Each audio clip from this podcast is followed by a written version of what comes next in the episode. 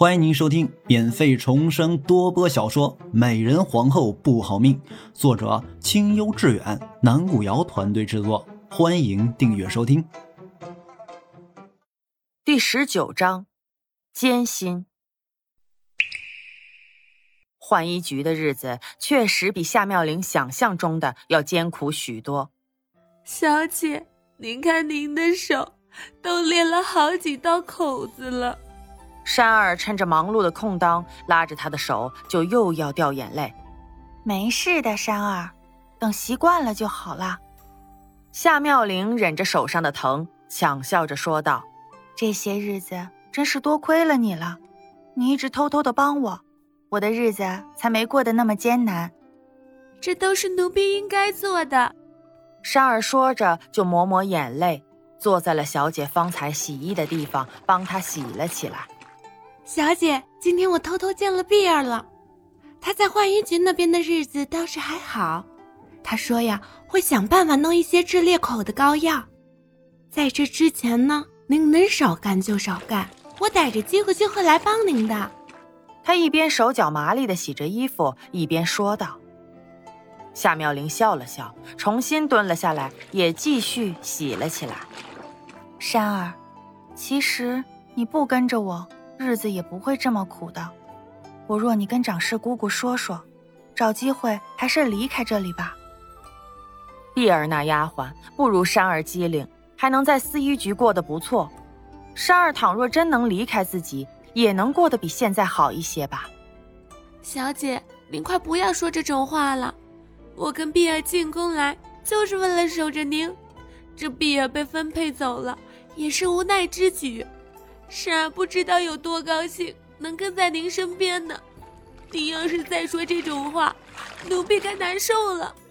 珊儿说着，歪着头蹭掉了眼角的眼泪，手下洗衣的动作却没有停止。夏妙玲不敢再说下去了，笑了笑，继续洗起了衣服。你们两个懒东西，这么点活还要一起干，真是打上一会儿不看你们。你们就要反了天了！正当两人快要洗完的时候，长氏姑姑突然冒了出来，拿起手上的鞭子就朝两人抽了过去。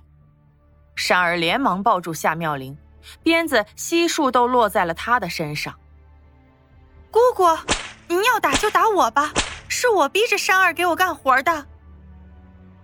夏妙玲挣扎着想推开山儿。看着那鞭子一下下的落在珊儿的身上，他的声音里带上了哭腔：“哼，你们两个懒东西，一个也跑不了。今儿个我要是不打得你们皮开肉绽，这以后呀，浣衣局都没法管了。”长氏姑姑说着，鞭子就换了方向，专挑着珊儿挡不住的地方使劲抽。姑姑，奴婢知道错了，您别打了，我们小姐身子弱。经不住您这样打呀！善儿一边哭一边调整着姿势，想挡住那鞭子。我呸！都落到这地步了，还敢叫小姐？这掌事姑姑啐了一口，手下的力道越来越大。姑姑，您先别打了。正当她打得上劲儿的时候，另一名宫女上前拉住了她，使了使眼色，把她扯到了一边。方才。爱和宫那边过来传话了，说让那位亲自去送洗好的衣服呢。长氏姑姑露出一个了然的表情，这才转过身来。好了，暂且饶了你们。夏妙玲，你赶紧收拾收拾，去给清妃娘娘送衣服。知道夏清河找自己准没好事儿，但起码现在珊儿不用再挨打了。夏妙玲连忙擦了擦珊儿脸上的泪水，从地上站了起来。半刻钟后，夏妙玲已经端着夏清河的衣服跪在了爱和宫中。哟，看看这是谁呀？这还是我们夏府高高在上的二小姐吗？怎的还不如当初府里的一名四等丫鬟呢？夏清河高高在上的坐在榻上。站在他旁边的雀儿看着夏妙玲，就是一阵奚落。娘娘，您的衣物都已经洗好了。夏妙玲跪在地上，将夏清河的衣服高高的举过头顶，只当什么都没听到。嗯，拿过来吧。夏清河懒懒的应了一句，看到他身上破破烂烂的工装和脖颈处清晰的鞭痕，觉得心情一阵大好。夏妙玲应了一声，端着衣服站了起来，弓着身，举过头顶，缓步走了过去。在看到他手上裂的口子时，夏清河挑了挑眉，看了雀儿一眼。大胆！你竟敢用你那双烂手碰娘娘的衣服！你可知道，娘娘这金丝烟纱散花裙是皇上亲赐的吗？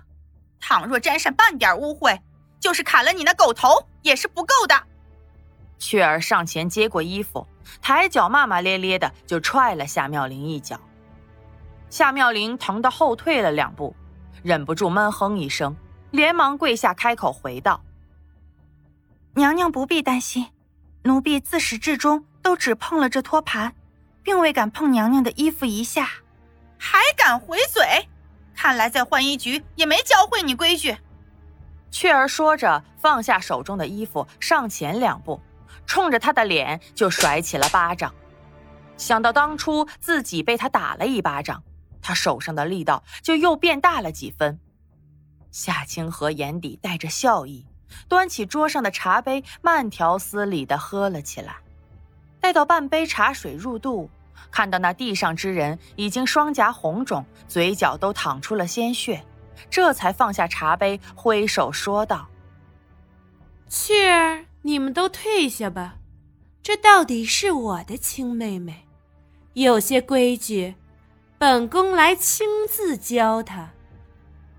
很快，室内只剩下他们两人。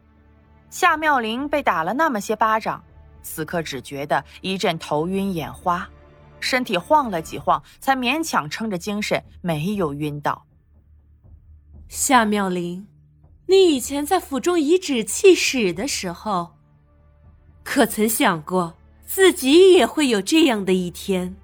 夏清河莲步轻移，缓缓地走到了他面前，居高临下地看着他说道：“夏妙玲没有说话，只是直直的跪着，甚至连看也不看他一眼。怎么，你不是一向都伶牙俐齿的吗？现在怎么反倒成了一个哑巴？”夏清河微微弯腰，伸手钳住了他的下巴。逼着他抬头看向自己，怎么还是不说话？是不是怕我直接命人将你拖出去斩了？那你大可放心，你的小命我暂时会留着的，留着让你看看我是怎么成为皇后，成为这天下最尊贵的女人。留着让你看看自己是多么的卑贱。是如何死死的被我踩在脚下？夏清河说着，呵呵的笑了起来，脸上的恶毒让本来如花般的面貌显得异常狰狞。见夏妙玲脸上还是那副无所谓的样子，他突的收起了脸上的笑容，伏在他耳边小声的说道：“你说我现在要夺了你嫡女的身份，容易不容易？”本集演播完毕，感谢您的收听。如果您喜欢，别忘了点赞评论哦。